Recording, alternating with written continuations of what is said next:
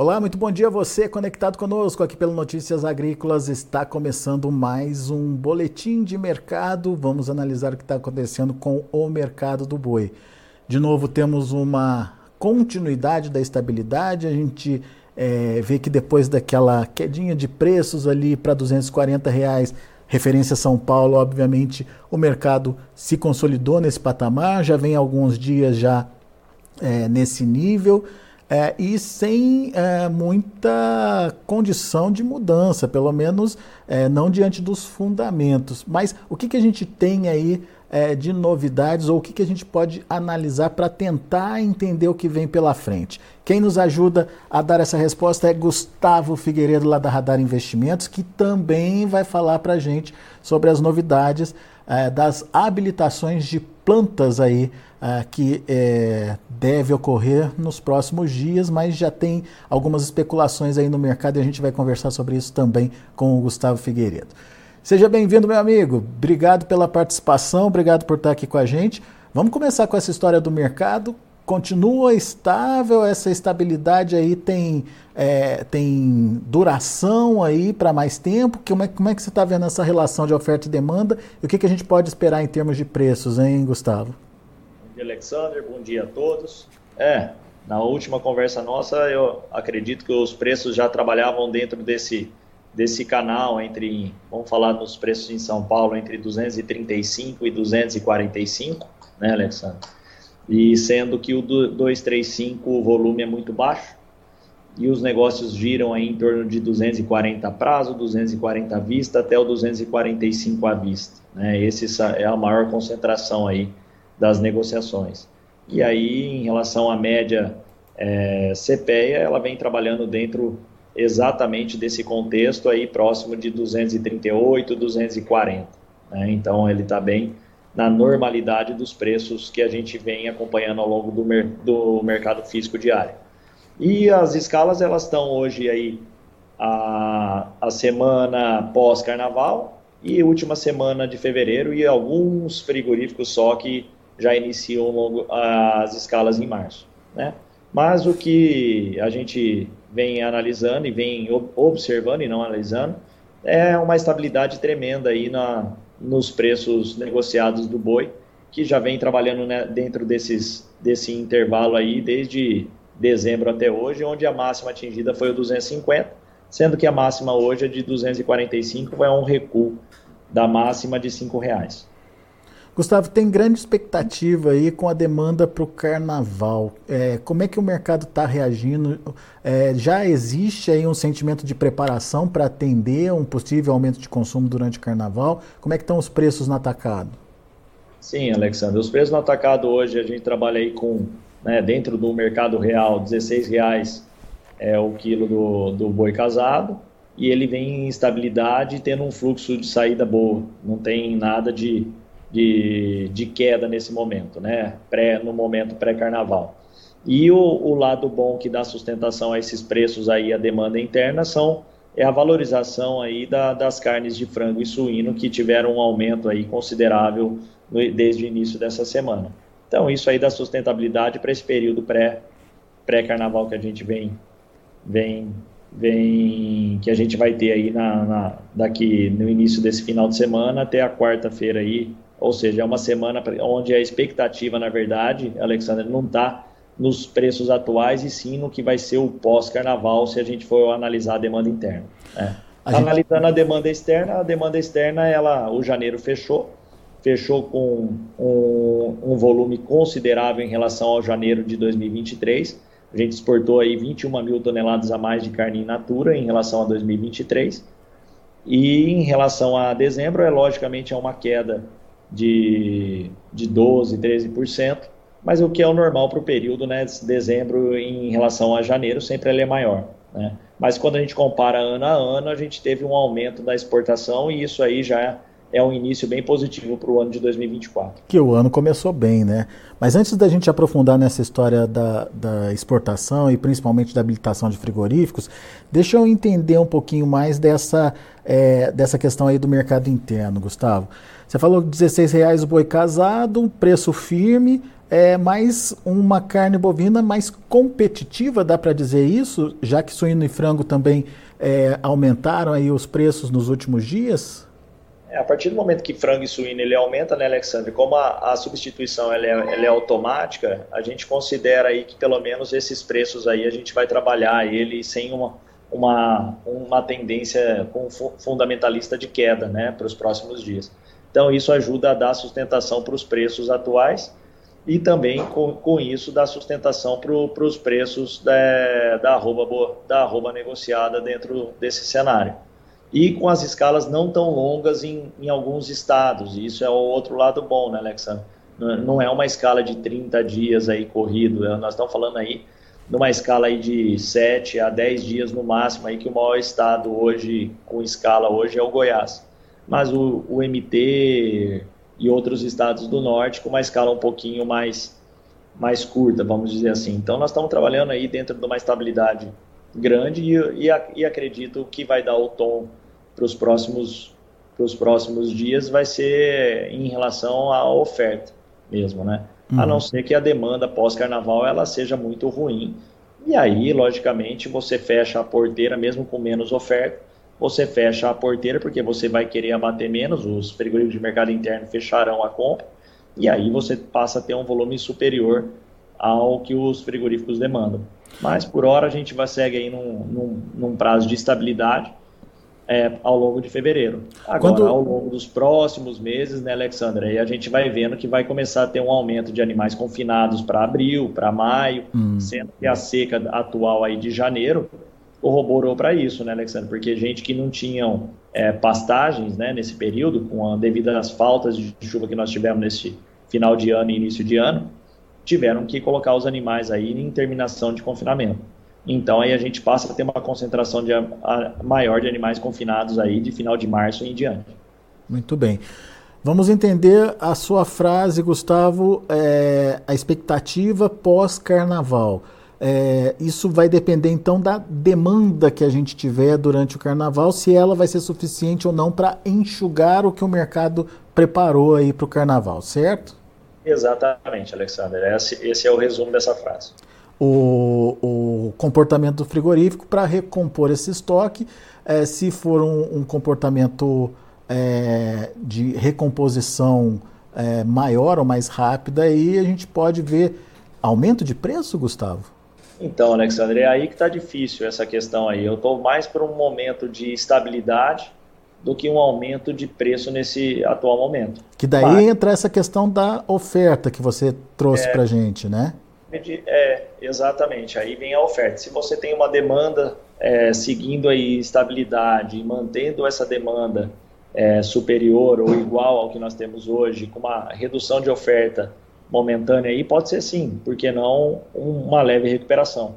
Mas eu não estou acreditando muito nesse ponto neste momento, mas eu acredito um pouco em instabilidade, a, pelo menos ao longo de fevereiro. É, aliás, é, essa estabilidade da arroba já chega a surpreender, né, né Gustavo? Começou o ano assim, estável, deu aquela é, corrigidinha ali dos 250 para os 240, depois voltou de novo ali na estabilidade e está se mantendo até agora, né?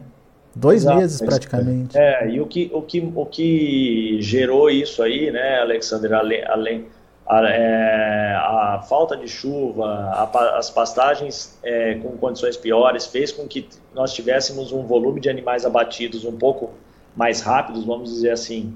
Ninguém queria ficar tratando os animais no, no, no, na propriedade devido ao custo. Então, e a questão de reposição muito boa no momento. Então, várias pessoas, em vez de tratar os animais para chegar numa condição maior dentro do, do abate, eles mataram um animal um pouco mais escorrido nesse período. Então, veio uma oferta de animais já praticamente terminados para fazer uma reposição boa nesse período e sair desse, desse custo da, da engorda.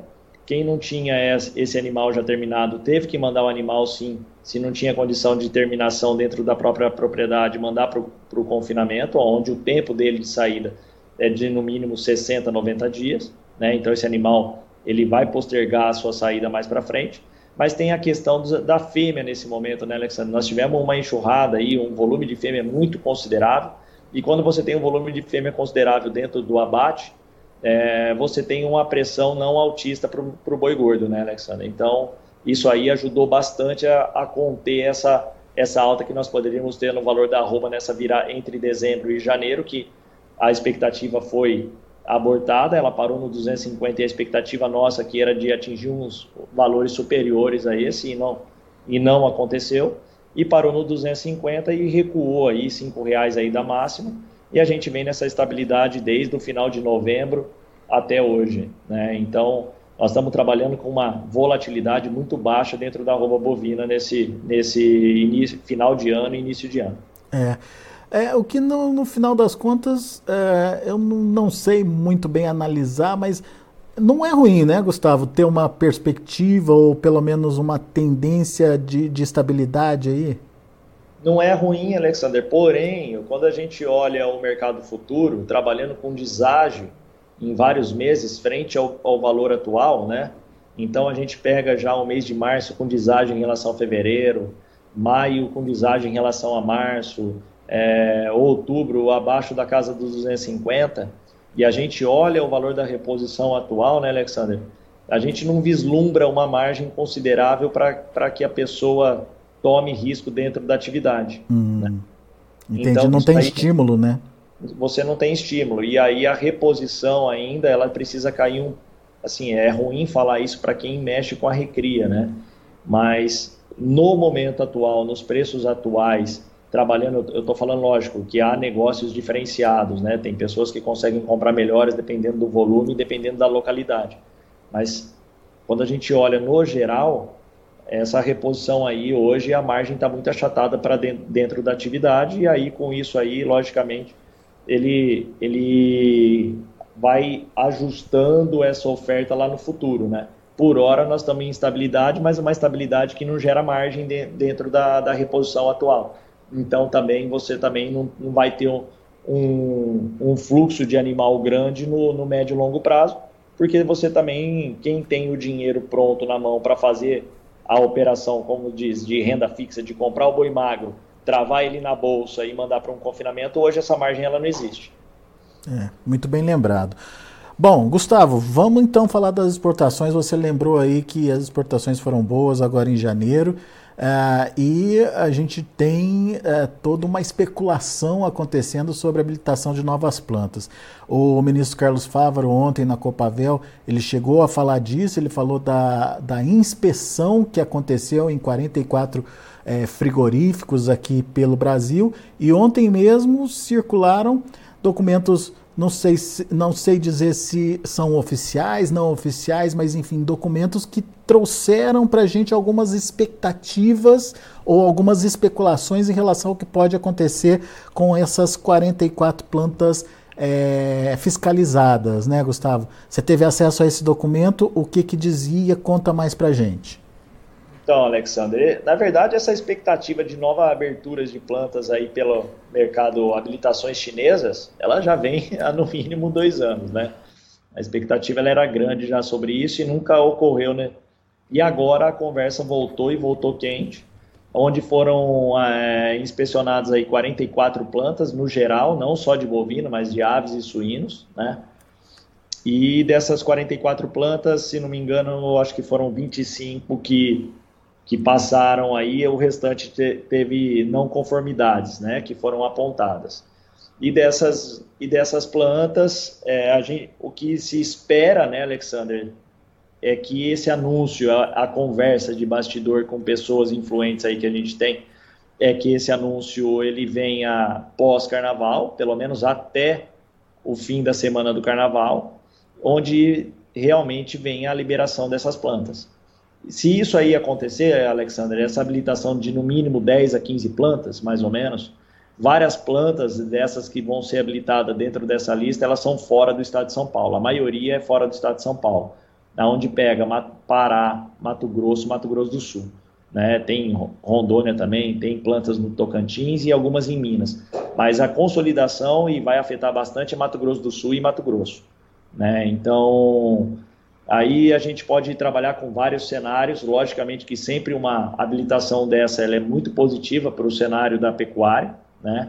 ou seja, que a, parece né, dá a entender que a China vem para buscar mais volume, né? mesmo, porém ela vai ter uma, uma gama aí de lugares para comprar em um volume muito maior do que ela tinha hoje é, de habilitações e isso aí pode trabalhar e ser ruim futuramente nos preços praticados. Porém, isso aí é uma expectativa pós-liberação. Se a gente falar só de boi e preços da arroba bovina, né, Alexandre? Se a China vier para aumentando o volume, isso aí vai ser perfeito, porque você diminui o diferencial de base entre os estados, a busca por é, dentro do Mato Grosso pelas plantas aprovadas no Mato Grosso, Mato Grosso do Sul, elas vão ser maiores do que são hoje, né? Porque são as plantas não habilitadas. Então, habilitando China, aquelas plantas vão querer comprar os animais para poder fazer as exportações e isso aí corrobora para que as, os animais é, que que num período de não habilitação desceriam para São Paulo para serem abatidos aqui, padrão China, eles ficam dentro do próprio estado e não gera uma pressão é, baixista dentro do estado de São Paulo quando isso acontecia. Né? Ou seja, se só a maioria das plantas estavam concentradas dentro do estado de São Paulo e não tinham habilitações em outros estados, vários frigoríficos buscavam boi no Mato Grosso, Mato Grosso do Sul, para trazer para o abate das plantas habilitadas. Agora, com essas novas habilitações, a, aqueles frigoríficos vão abater dentro do, do, próprio estado e, e, com isso, aí segura preço em todos os estados, diminui o diferencial entre São Paulo e os outros estados. E isso aí ajudaria na arroba do boi ser mais sustentável, né? O problema só que gera com essas novas habilitações é caso a China leve o mesmo volume que ela vem levando hoje, atual, né? E não aumente esse volume aí as indústrias frigoríficas vão ter um poder na mão de procurar o animal onde é melhor para ele a relação da exportação. Ou seja, qual é a relação? Onde tem um boi mais barato para exportar. Né? E aí sim você tira a pressão de um estado de São Paulo, por exemplo, para exportar de outros estados que têm uma arroba mais barata.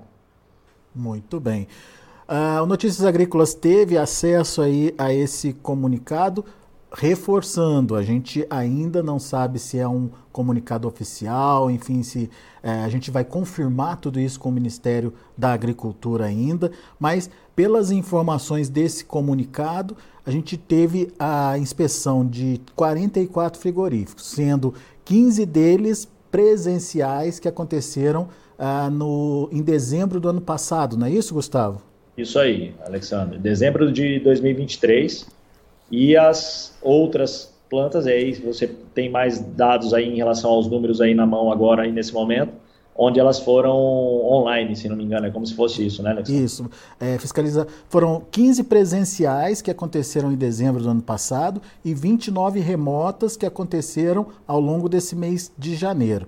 Dessas 29 remotas, 25 é, tinham restrições que não fica claro no documento é o que, que significa essa restrição. Será que é uma negação já é, a, a, ao credenciamento ou será que é, é, uma possibilidade do frigorífico se é, credenciar, enfim, se, se ajustar né, às restrições? Parece que são não conformidades, né, Alex? Não, conformi não conformidade, né, Gustavo?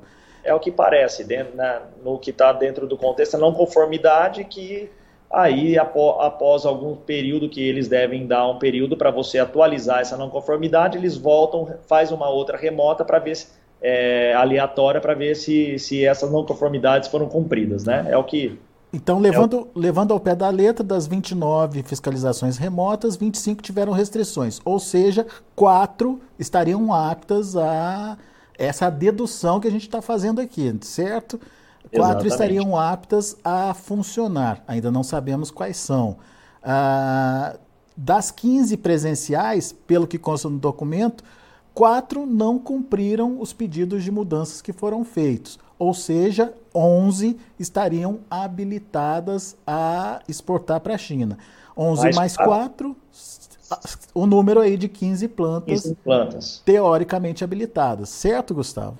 É isso aí, a expectativa que tem é, se vier a confirmação, né, oficial, né, Alexander, é que nós teremos aí de entre 10 e 15 plantas a mais aí sendo exportadas no atual momento da liberação para habilitadas a exportar para a China. E daí tem todos aqueles prós e contras trazidos aí pelo Gustavo. É, vantagem para o estado que tiver aí a sua planta é, habilitada, é, enfim, diminui aí essa, essa diferença entre o preço praticado em São Paulo e o preço é, dos estados e tomara que seja para um aumento de demanda, né, Gustavo? E não só para uma diluição aí do que a China já compra, né? Não só para o poder de barganha, né, Alexandre? É. é daí, daí seria um problema, né? Imagina. É, mas é assim, analisando sobre isso aí, eu acredito que sempre é um, é um, é um, tem o seu lado positivo. E nós tivemos também, além de, da China, esse, essa semana, nós tivemos também algumas é, é, liberações e reabilitações de, de plantas também para a Rússia, né, Alexandre? Que é outro lado positivo que ocorreu dentro dessa semana, né? Então, assim, analisando as exportações, o que a gente teve em 2023 e a expectativa para 2024, ela, ela é muito boa. É, muito bom. Meu caro Gustavo, boas informações, obrigado mais uma vez pela participação conosco aqui no Notícias Agrícolas. É, volte sempre, Gustavo. Eu agradeço sempre, Alexander. É um prazer aí estar tá, tá conversando aí, trocando uma ideia com vocês aí. Um abraço. Legal, grande abraço. Até a próxima. Tá aí Gustavo Figueiredo, Radar Investimentos, trazendo informações do mercado do boi, uh, contando um pouquinho de como está esse cenário de negociação aí é, em termos de é, preços da arroba do boi gordo.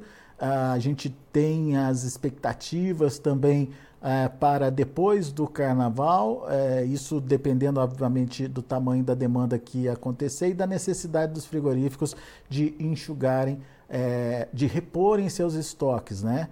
É, isso pode de alguma forma ajudar a manter os preços da arroba do boi gordo, mas por outro lado temos que ver como é que a oferta vai chegar. Será que depois do carnaval vem aí uma oferta um pouco mais robusta? Será que os animais já estariam prontos aí para ser negociados? E a participação das fêmeas, será que tende a aumentar? Enfim, tudo isso precisa ser analisado, enfim, precisa ser é, esperado mesmo para ver se de fato isso vai acontecer ou não e como isso vai influenciar na formação de preços.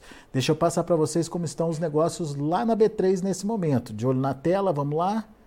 Fevereiro, R$ 239,20 está caindo 0,54%. Março, R$ 234,80, queda de 0,45%. Abril, R$ 231,60, queda de 0,56%. Maio, R$ 232,50, queda de 0,32%. Ah, o indicador CPEA fechou o dia de ontem a 238 reais, com alta de 0,19%. São os números do mercado do boi, mercado em andamento lá na B3, Mercado Futuro.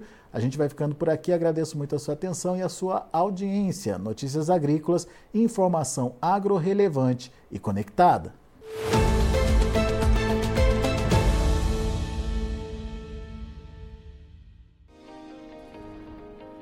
Inscreva em nossas mídias sociais no Facebook Notícias Agrícolas, no Instagram arroba Notícias Agrícolas e no nosso Twitter arroba Notiagre. E para não perder nenhum vídeo, não se esqueça de nos acompanhar no YouTube e na Twitch Notícias Agrícolas Oficial.